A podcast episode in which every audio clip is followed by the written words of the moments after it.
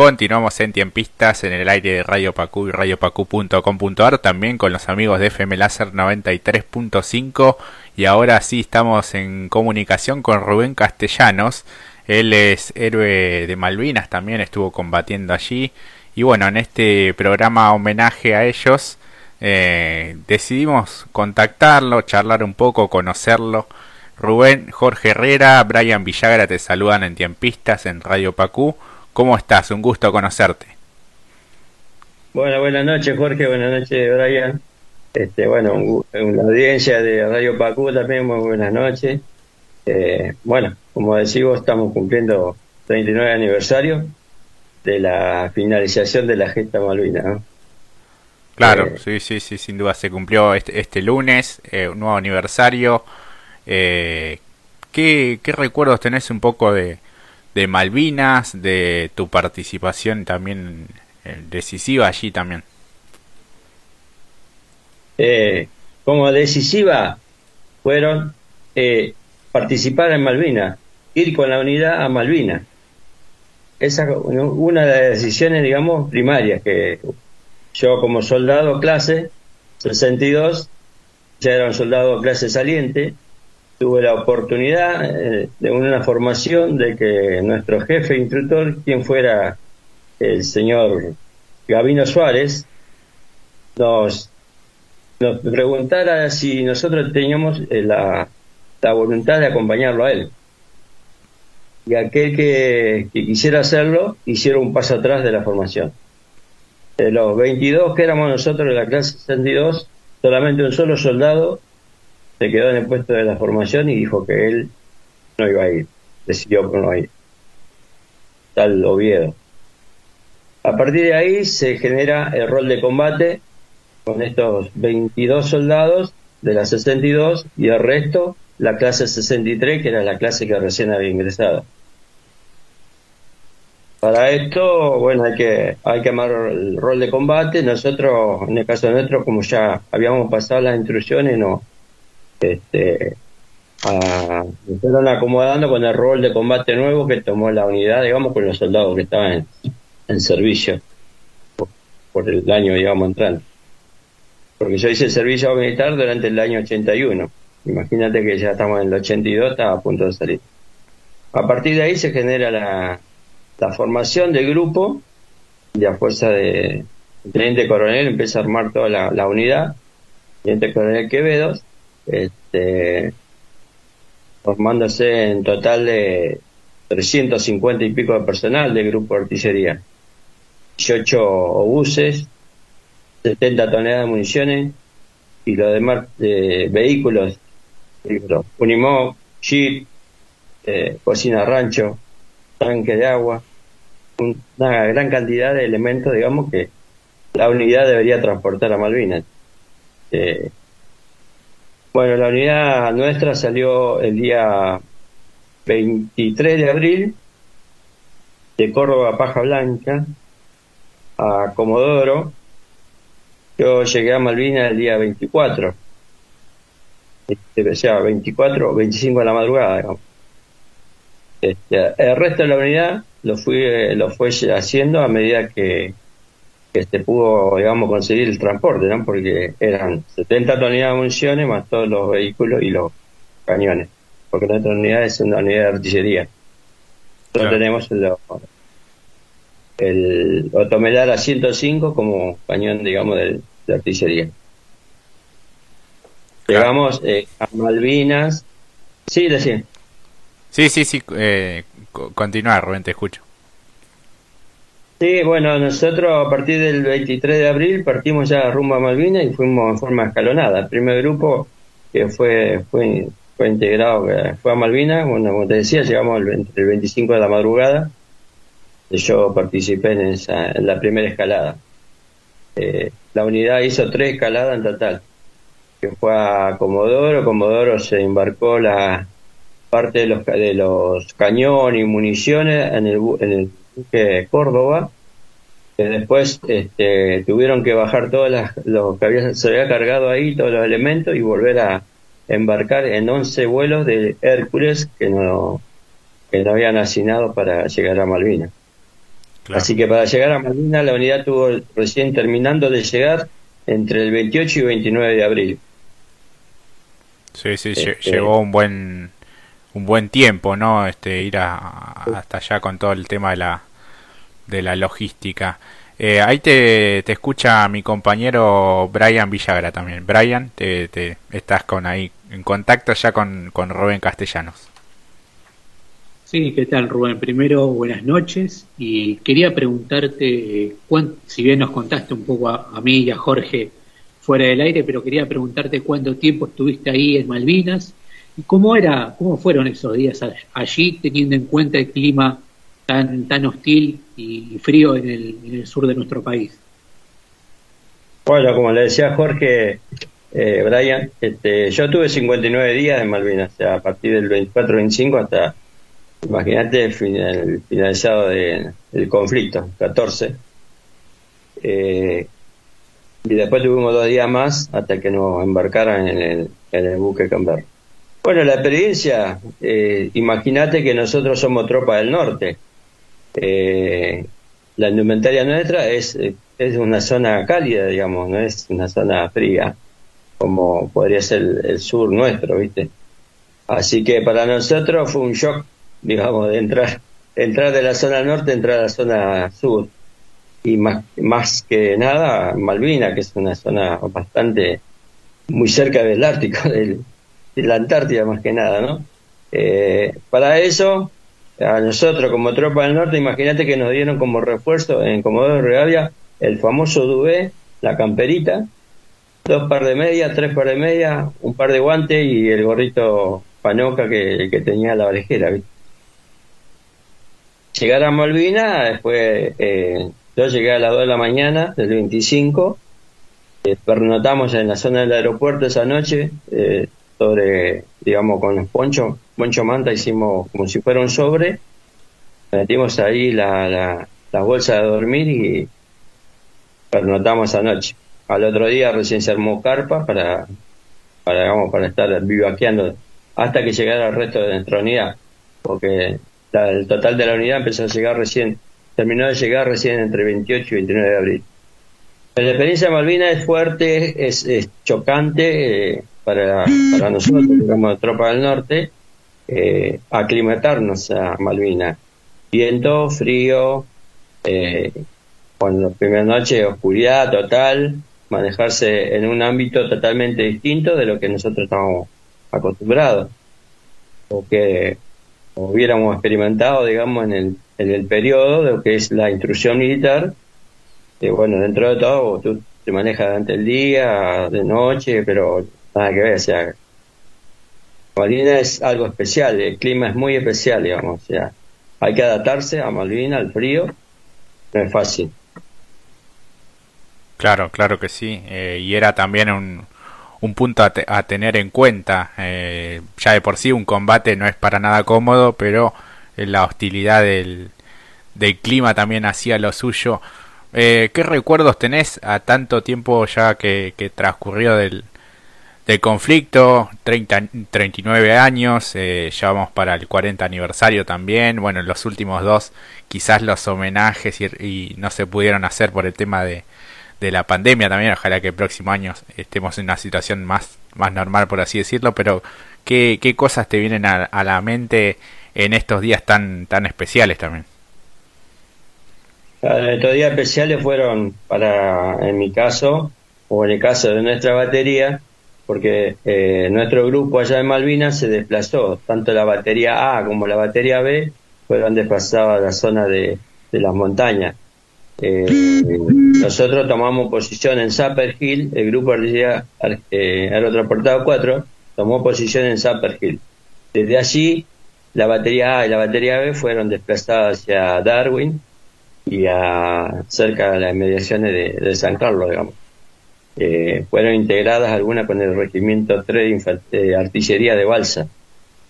Eh, allí fue el, subteniente Chanampa, Navarro y Zanela.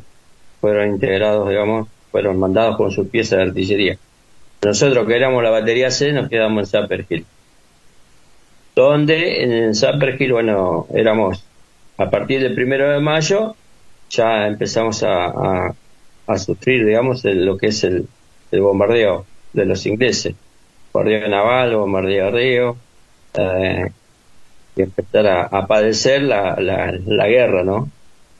Para nosotros, o sea, en medio era impotencia porque en la, en la posición en que nosotros estamos no teníamos alcance a nada.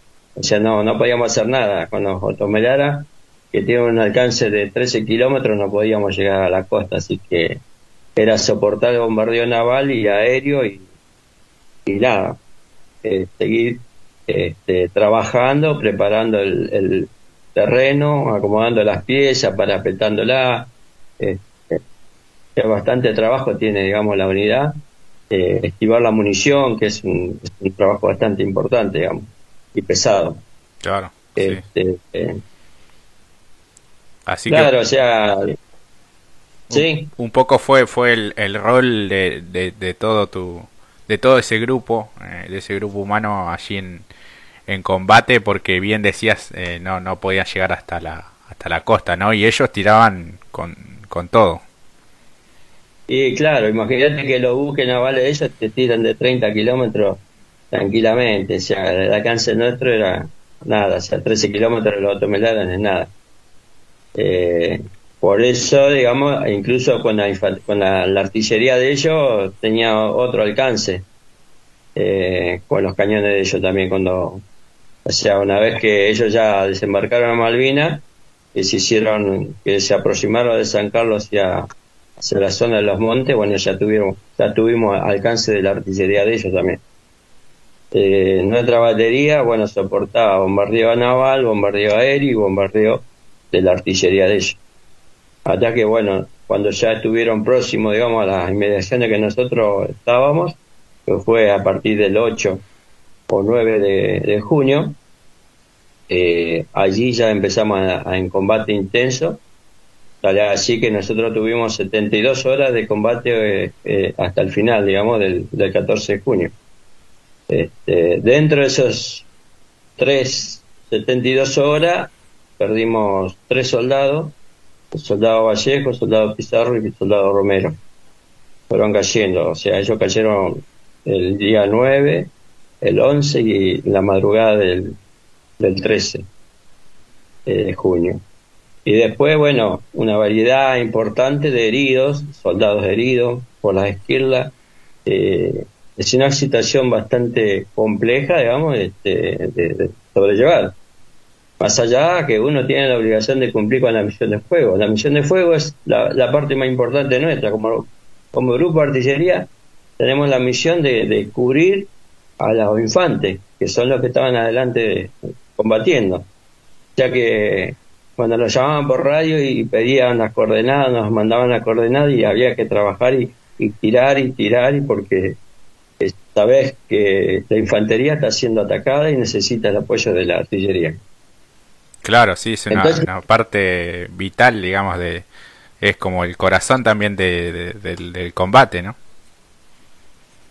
Claro, es, es la parte necesaria, digamos, de que nosotros tuviéramos participación porque eso le daba resguardo a nuestra infantería para poder hacer toma de cambio de posición o, avanzar o poder avanzar o poder al menos retener el avance de los infantes ingleses para ellos poderse reacomodar porque supongo que como no soy infante supongo que en algún momento necesitan tener un, alto de cese fuego para poderse reacomodar, tomar, hacer cambio de posiciones, recargar las municiones, porque eh, yo creo que una ráfaga de, de, un FAL se va, los 20 tiros se van en nada, en centésima segundo.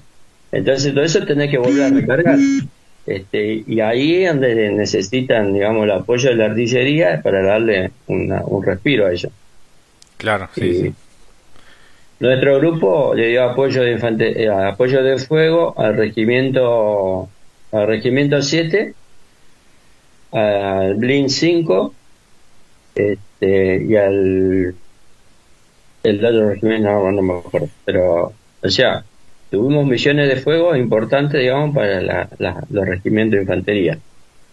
Eso que implica que nosotros, bueno, teníamos que trabajar también dentro, o sea, dentro del mismo momento bajo, bajo fuego enemigo, o sea que en situación, como nosotros decimos, este, tenés que trabajar en situación, tenés que cumplir las misiones de fuego, tenés que acarrear las municiones, las municiones no las tenemos todas al pie de la, del cañón, porque es, es riesgoso de que te caiga un proyectil cerca, bueno, sería el daño peor que, una sola bomba de ellos.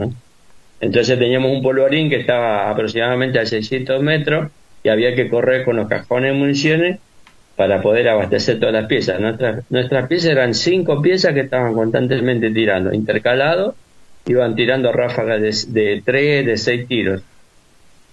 Para eso hay que alimentar todas esas piezas de artillería. Claro, y, eh, todo, y todo eso también tendría tendría un desgaste, ¿no? También lo que es la, maquinaria de artillería. Claro, imagínate que si nosotros tuvimos 72 horas dentro de, combatiendo con nuestros cañones, al transcurrir del tiempo, nuestras piezas fueron quedando fuera de servicio. Claro. y, eh, las piezas se, se van desgastando, se van calentando, se van, se van deformando, se van rompiendo. Eh, porque se le exigió tanto, tanto a los cañones, que se van rompiendo los bloques de cierre, se van rompiendo la aguja percutora y un montón de, cosas que hace que una pieza de, artillería vaya quedando de servicio. Este, eso fue lo que nos pasó a nosotros como, como experiencia, digamos, dentro del conflicto, ya a, digamos, a punto, digamos, de finalizar el conflicto del 14 de, el 14 de junio, eh, estamos así con las piezas fueron quedando de servicio, fuera de servicio, las cinco piezas que teníamos, y después al final de, la madrugada del 14 de junio nos quedó una sola pieza de artillería en, en función. Y para todas esas piezas había como 22 soldados que estaban todos al pie del cañón, este, tratando de tirar, acompañar, después el resto de la tropa buscando munición en la inmediación y donde haya quedado algún, algún algún proyectil para aprovecharlo y, poder tirar. Claro, Yo en mi caso, en la madrugada del 14 de junio ya eh, nuestro jefe, que era el cabo Aguirre, cae herido, este, agarró una esquila y bueno, la, la impactó sobre el, sobre el rostro y lo tuvimos que socorrer, lo levantamos, se lo entregamos, digamos, lo que es sanidad y después yo, yo no lo vi más, eh, a partir de ahí ya no lo vi más. Eh, creo que habrán pasado 45, 45 minutos más y después nos, este, no, como vino el jefe de batería, que era el sargento para vecino, y me dijo que, bueno, nos reunió y nos llevó como para, sacándonos del campo, del campo de combate y nos dijo que bueno que ya no no había más nada que hacer ¿viste?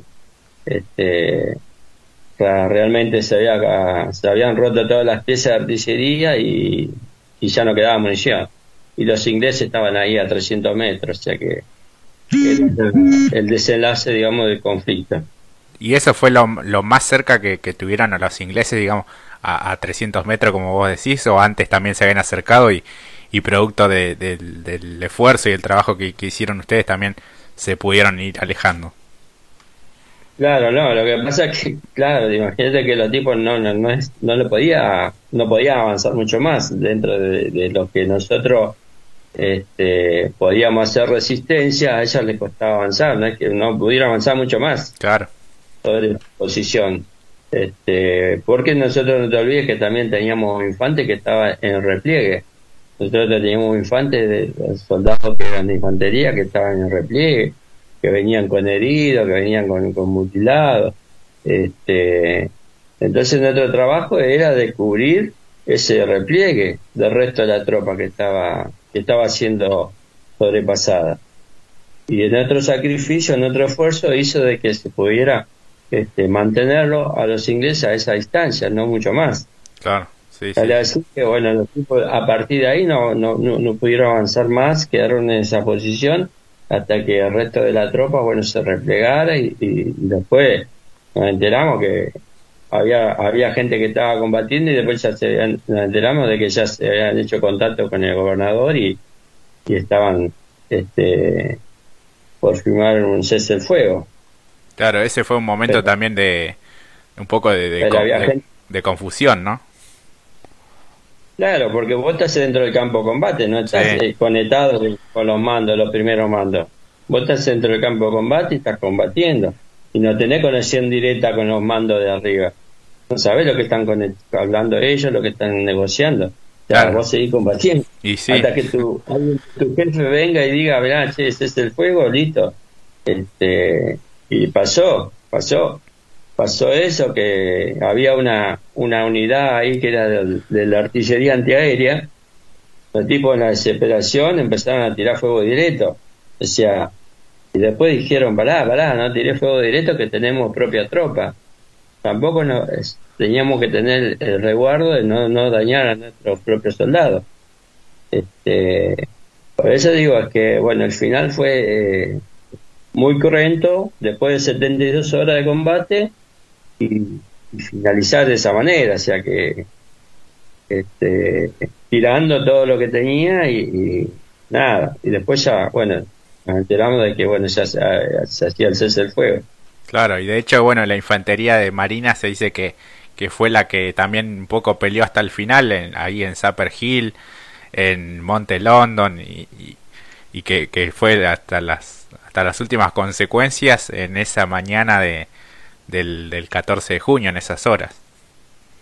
Claro, nosotros le damos apoyo a la compañía NACAR, Infantería Marina, que está al mando del, creo que era Teniente Fragata Carlos, eh, no me acuerdo de momento el nombre, de que a la madrugada del 14 el tipo pide eh, pide por coordenada eh, unas ráfagas de, de, digamos de munición de descarga de nuestro Otomelara y cuando el subteniente que estaba a cargo digamos nuestro jefe estaba a cargo del radio dice te va a caer arriba de tu posición y el tipo dijo sí te va a caer arriba de nuestra posición. Nosotros queremos nosotros tomamos tomamos resguardo y necesitamos ese apoyo ahí porque necesitamos hacer un salto hacia atrás hacer un salto un repliegue y eso fue, o sea, ese fue nuestro trabajo.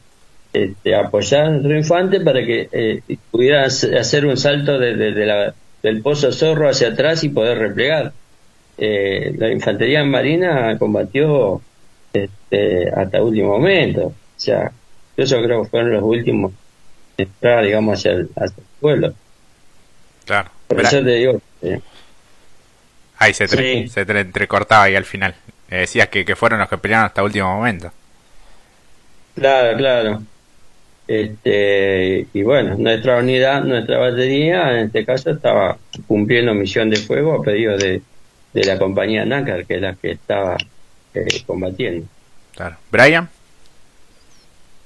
Sí, quería preguntarle, no, eh, primero estaba escuchando el relato y la verdad que es conmovedor y, y tremendo a la vez. Una cosa es que escuchar o ver algún tipo de, historia y otra es, vivirla, es estar ahí. Es muy fuerte por, toda la carga emotiva y simbólica que, genera Malvinas.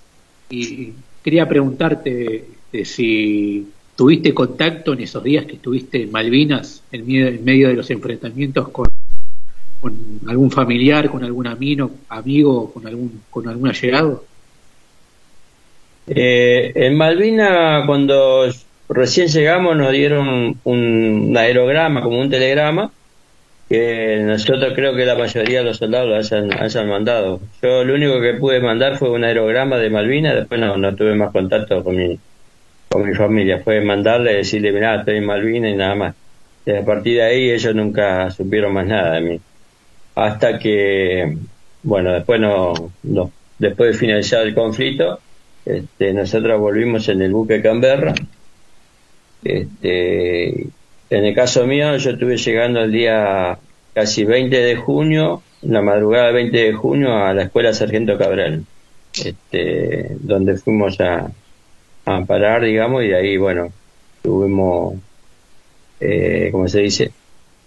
Nos tuvieron que dar ropa, cambiarnos la ropa, la alimentaria, bañarnos, alimentarnos un poco. porque estaba en situación de desgaste total. era el cuerpo ya había le había pasado factura el, el trabajo intenso digamos a la humanidad del soldado no Sí, tal cual, esos 59 días que, que contabas y esas últimas 72 horas que fueron muy intensas. Claro, eh, esas, esos 59 días a la intemperie, en un, en un ámbito hostil, frío, o sea, es, es desgastante, o sea, al personal eh, lo sufre, lo padece, porque sufrís el frío, sufrís el, la, hipotermia, sea, es, es, es, como se dice, es bastante, bastante desgastador, digamos. O sea, no, no, no, no solamente tener que, o sea, tener que sobrellevar la situación, o sea, el clima, por un lado, eh, la falta de alimento por otro, porque la logística por ahí después ya no podía operar, porque cuando los ingleses empiezan a controlar el espacio aéreo, la logística nuestra que cayó mal porque ya no podían despegar los helicópteros del, aeropuerto ni arrimarse a las montañas para llegar munición o para llegar víveres. Y eso lo que hacía que eh, los pertrechos digamos de, de, víveres o munición o ropa o lo que tenían que mandarse hacía imposible la logística entonces logística ya no podía cumplir con las misiones que tenían ellos tampoco entonces empezamos a padecer digamos para comer a tener dos comidas por día teníamos una sola comida al día, porque aporte ya no, no había forma de que, eh, no había forma, no había tiempo, estaba bajo fuego constante. O sea, bombardeo naval era intenso, era continuo, este, eh, o durante el día, te bombardeaban a la mañana, te bombardeaban la tarde, o a la noche, o empezaba a la noche, a terminar la madrugada, era así, era vivir bajo fuego bajo fuego enemigo, digamos, y tratar de llevar todo, sobrellevar todo.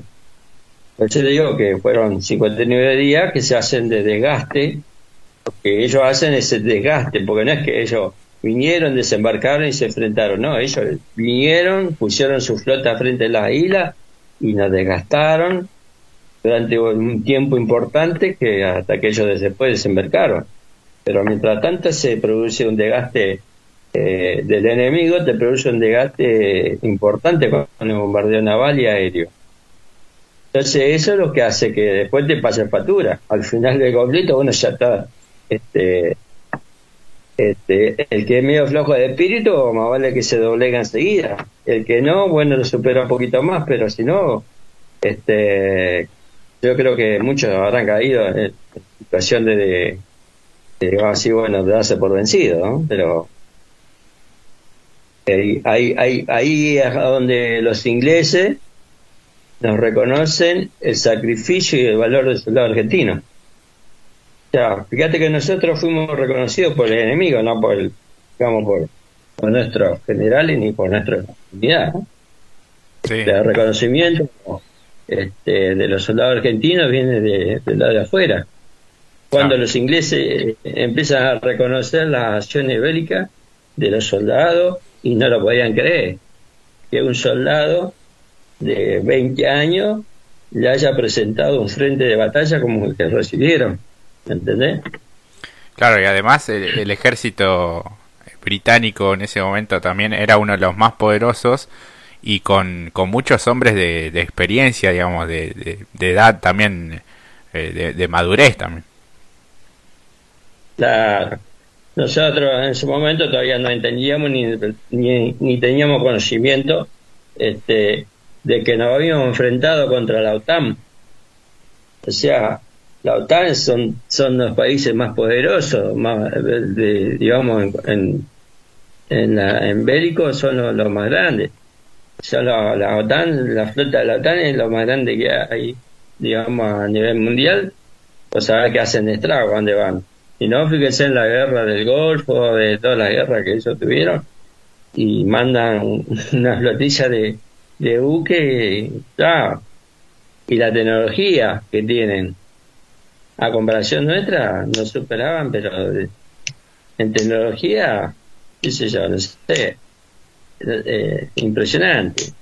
Claro. Eh, después, experiencia, como vos decís, son tipos duchos, experimentados en combate, que tienen experiencia. Nosotros éramos soldados clase que habíamos hecho un año de colimba, en el caso mío, y los otros 63 que habían hecho tres meses claro. que se hicieron artilleros, se hicieron artilleros en Malvinas, no se hicieron artilleros en el, en el, en el cuartel, hicieron artilleros en Malvinas. Imagínate vos. Entonces, los tipos reconocen, el, el, nuestro enemigo reconocía el valor del el patriotismo de los soldados argentinos que combatieron y así fue, así bueno, se produjeron bajas, digamos, en estas unidades que perdieron muchos soldados. Sí, este, digo, hemos combatido contra la OTAN, contra la, la, flota o la segunda flota más grande del mundo, de Europa, y encima con la colaboración de nuestro vecino. Eh, imagínate, los chilenos fueron grandes y necesarios para los, para los ingleses. Ellos nos han aportado muchas cosas, le han aportado a los ingleses. Por eso digo, ojalá no hubiéramos peleado mano a mano a los ingleses. Claro, recién hablaba también con, con Carlos, que también eh, participó del conflicto y comentaba esto de, la participación de, de, los militares chilenos en, en, pasar información y, cosas estratégicas también. No, seguro, ellos le dieron, le dieron mucha información, le dieron mucho, incluso combustible, víveres, entonces que se, sabía que bueno que bueno, después del conflicto, bueno, nos, enteramos, ¿no? Después cuando uno empieza a leer y bueno, empieza a desclasificar lo que, lo que había pasado.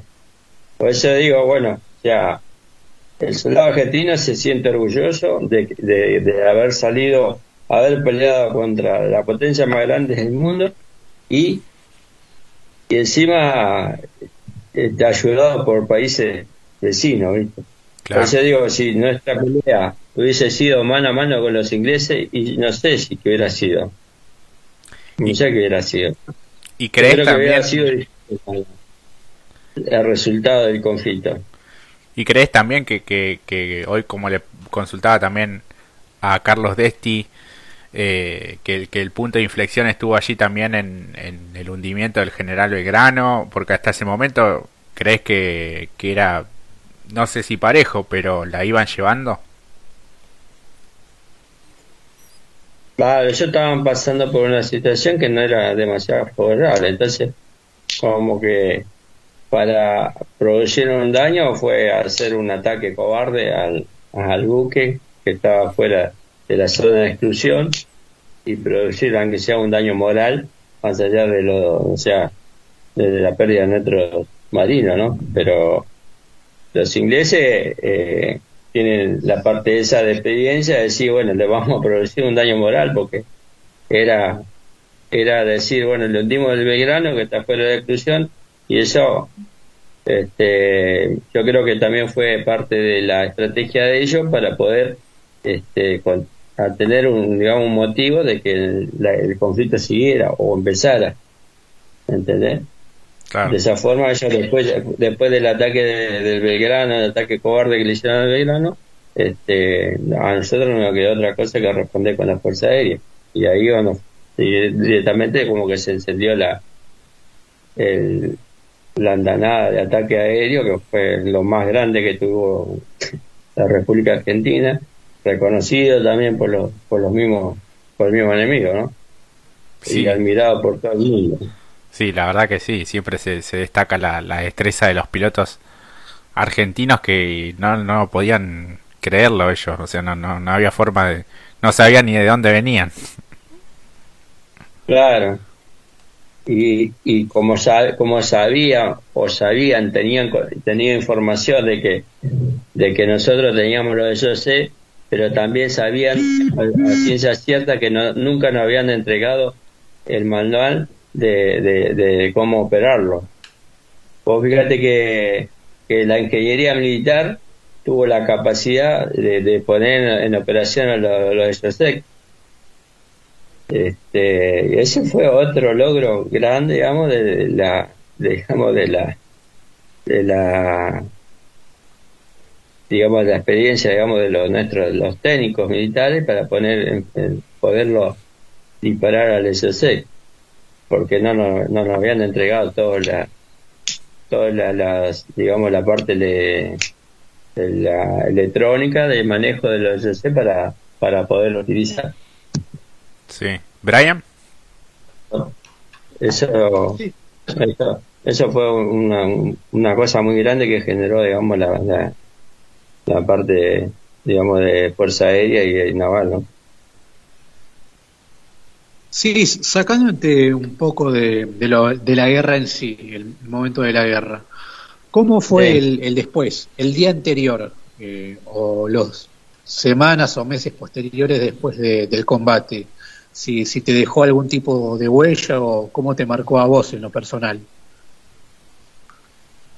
Claro, no, eh, sí, viste la, la eh, perder un perder una, una batalla es dolorosa porque sabes que perdiste compañero, este, sabes que tenés un montón de compañeros heridos, sabes que tenés un montón de compañeros que fueron afectados con el, con el clima, que perdieron eh, que le agarró congelamiento y que perdieron actividades. Entonces, se crea una frustración importante, o sea, es doloroso, es algo que es un dolor que, bueno, es una impotencia, ¿no?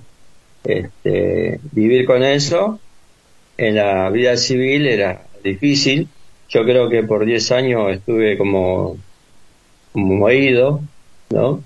Este, donde uno no, no, no tenía, no, no, no aspiraba a nada, ni, ni, ¿cómo se llama? Ni, ni, tenía siquiera de decir la idea de decir, bueno, voy a pensar algo para el día de mañana, nada. O sea, simplemente 10 años que fueron como que pasaron como si fuera, eh, ya no, no, no, no hay memoria, no hay registro de eso en la persona. Este, con el pasar del tiempo, bueno, uno se, se va se va dotando en la vida civil, se va aclimatizando por la necesidad. Yo tuve mucho tiempo sin trabajo, este, dando vueltas sin poder, sin poderse ubicar dentro de la sociedad este, y tener una vida normal como cualquiera otro ciudadano, ¿no? Eh, fue bastante duro, digamos, la posguerra. Podés integrar, podés recuperar. Eh, tristemente, nuestros muchos muchos soldados fueron cayeron, digamos, en, el alcohol, en la droga y bueno, terminaron suicidándose, qué sé yo. caso mío, bueno, tuve la suerte de poder eh, superarme y poder conseguir trabajo y tratar de, de, de, de llevar la vida adelante, ¿no? Tratar de, qué sé yo, era poderme comprar algún terreno, hacerme mi casa y ponerme objetivo, digamos, para, digamos, la vida, pero o sea, costó, costó, digamos, fueron 10 años que fueron, este, donde uno no tenía proyecto de nada y no tenía proyecto de vida, ¿viste? Este, había que, nada, sobre llevarse, como se dice, superar día a día nada más. Porque se produce, digamos, a, el post-traumático, digamos, de, de, de una después de tantos días, digamos, de, tanta violencia dentro del campo de combate, entonces se genera eso. Sin duda, sin duda que sí. ¿Y en, tu caso cómo fue? Eh, ¿Pudiste armar una, una familia? Bueno, reinsertarse no, no fue para nada, para nada fácil. Claro, no, fue bastante duro, digamos, como para poder empezar y no, sí, después con el tiempo, después pasados esos 10 años, este, empecé a trabajar, conseguí trabajo, después, bueno, eh, desgraciadamente yo en el año 85 este, sufro eh, consecuencia del, conflicto, eh, se me inflama una rodilla porque tenía golpe, qué sé y se me produce una infección interna que me llevó a estar parado 10 años, eh, dos años prácticamente para poderme superar y caminar, salir del digamos, de la enfermedad que tenía en la rodilla. Vale, así que el día de hoy todavía me pasa factura porque no tengo no tengo mucha movilidad en la pierna, en la inflexión en la rodilla. pero bueno, tuve que hacer el sacrificio importante, fuerte, eh, ponerle mucha fuerza de voluntad y trabajar y poder, este, uno poder hacer un proyecto, comprar su terreno, hacer la casa, formar una familia. Hoy por hoy uno, una hija de 27 años una de 25. No, y bueno, ya están, están recibidos. Una se recibió de diseño gráfico y la otra de nutrición. Pero ya, ya, para eso ya pasaron, este, ya estoy pisando los 59 años, está y imagínate que se, que se nos fue la vida así como nada.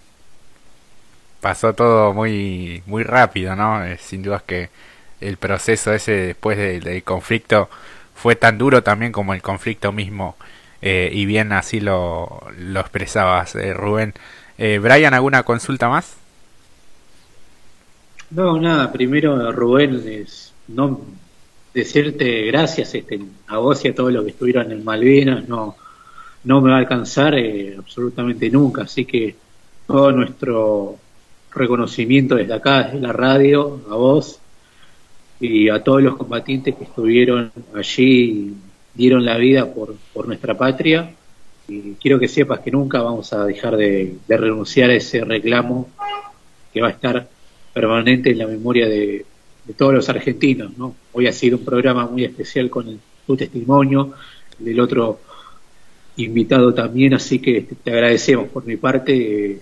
Estoy muy, muy contento de que nos hayas dado esta oportunidad.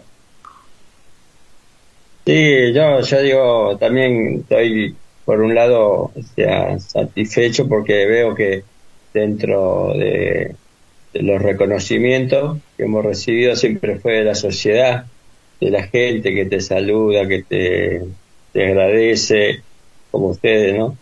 Este, ese reconocimiento es la que nos fortalece a nosotros. De, yo creo que es el, es el, el trofeo más grande que recibimos, el, reconocimiento del sacrificio que se hizo en, en Malvinas. Este, y aparte me siento muy muy satisfecho porque veo mucha gente joven que levantó la causa Malvina y la lleva a, la mantiene eh, en alto. Entonces eso quiere decir que dentro de todos estos años que después del conflicto, eh, el soldado nunca dejó de combatir, siempre siguió combatiendo, tratando de imponer la causa de Malvinas en la escuela, yendo a dar charlas, haciendo exposiciones, y yo creo que eh, en nuestra sociedad quedó, quedó, y, que en nuestra juventud, la juventud que, ama la causa y ama su patria, pues levanta la bandera de Malvinas. Sí, sí. ¿Y eso, ¿Y eso qué te genera? El hecho de que haya banderas, de que, no sé, los equipos de fútbol cuando son estas fechas especiales eh, tengan las, las islas en su camiseta, que las hinchadas eh, canten por Malvinas, que haya canciones. Eh, ¿qué, te genera a vos? A mí más que nada me genera de que el pueblo no lo olvida los caídos en Malvinas. Ya es un homenaje que se le hace más que nada a nuestros, a nuestros héroes, que fueron los que se quedaron en Malvinas. Nosotros somos combatientes, somos veteranos, pero nuestros héroes, fueron los que quedaron en Malvinas, los que regaron la turba malvinera con su sangre. Y que el pueblo hoy, en un equipo de fútbol, en una radio o en algún otro evento, levante la causa Malvinas y los, los, los honre con su reconocimiento, eso es gratificante, es el trofeo o el más grande que uno puede recibir. de, su patria, de su gente, de, de su conciudadano, amigos, eh, ¿viste cómo es esto? O sea, tenemos a nuestros propios camaradas, ¿viste? Cuando nos encontramos nos abrazamos como si fuera el último día. Claro. Con la gente nos mismo, o sea que hay gente que se te arrima, te abraza, te, te agradece, y bueno, eso es, eso es el reconocimiento, es el orgullo más grande que uno tiene, ya le digo, más que nada por nuestros héroes que son los que quedaron en Malvinas. Así es, aquí nos llegan algunos mensajes. Eh, impresionante la historia, nos dicen, eh, gracias héroe, fuerte abrazo. Eh, bueno, gente que se emocionó con, con tu relato.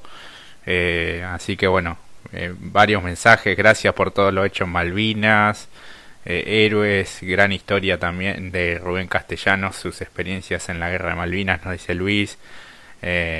bueno, muchos destacando el testimonio, porque la verdad que, que, es impresionante, que es eh, muy apasionante también por cómo lo, lo, lo transmitís y, lo expresás. Así que bueno, de mi parte también agradecerte por haber dejado la vida allí también en, en Malvinas, porque eso también te trajo muchas consecuencias, como bien contabas, eh, todo, todo lo que implicó el, el día después de, de, ese conflicto y porque diste eh, todo lo que, lo que tenías, vos y tus compañeros. Bueno, gracias Jorge, gracias Gabriel este, por, por este homenaje, ya que está se cumplió el día lunes, digamos, 29 aniversario de la gesta Malvina, y, bueno, poderle hacer llegar nuestra experiencia, nuestra vivencia, y ya sea tanto en el conflicto como después en la vida civil, como te contaba, bueno, que uno tiene que pasar después otras situaciones que todavía seguían pasando factura la, el mismo conflicto de Malvinas. Pero bueno, ya gracias a Dios estamos orgullosos porque yo veo que en la juventud, en la sociedad, está instalada la causa Malvinas y la defiende y levanta la bandera y más que nada honra a nuestros caídos en, en la turba malvinera. Así es. Así que bueno, Rubén, muchísimas gracias por por todo este tiempo. Eh, nunca es suficiente poder hablar de, Malvinas, pero seguramente se va a, repetir este contacto cuando, cuando vos quieras. Bueno, muchas gracias por la invitación y bueno, un saludo para toda tu audiencia en Radio Pacú. Y nada, agradecerle, eh, le mando un abrazo y estamos en contacto, sí, indudablemente eh, siempre estamos malvinizando, decimos nosotros, tratar de participar en la, ya sea los vatos, bueno, hemos encontrado en el, en el cenotafio Pilar, este, de ahí bueno, pudimos hacer contacto también y bueno, este, y estar siempre presente, digamos, más que nada en nuestras fechas patrias y, hay que levantar el, hay que mantener vigente las la fechas patrias como corresponde, porque si no, no, no seríamos patria, si no, no, no corresponde no, no respetamos nuestros valores históricos, digamos, de nuestro país. ¿no? Así, que nada, desde ya te agradezco mucho por la invitación y un abrazo grande para tu audiencia y para usted, para vos, Gabriel. Así que un abrazo. Bueno, Rubén, muchísimas gracias, un saludo y un fuerte abrazo y bueno, a cuidarse también de, de, esta pesadilla que, que estamos viviendo.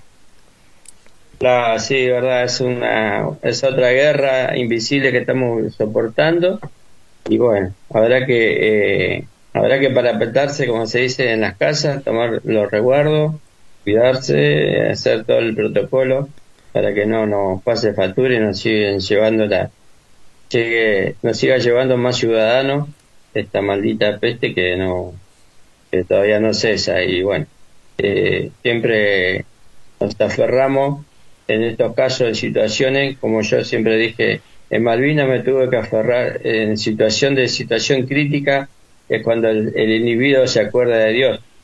En Malvinas tuve la experiencia de decir, de decir ay Dios mío, protégeme.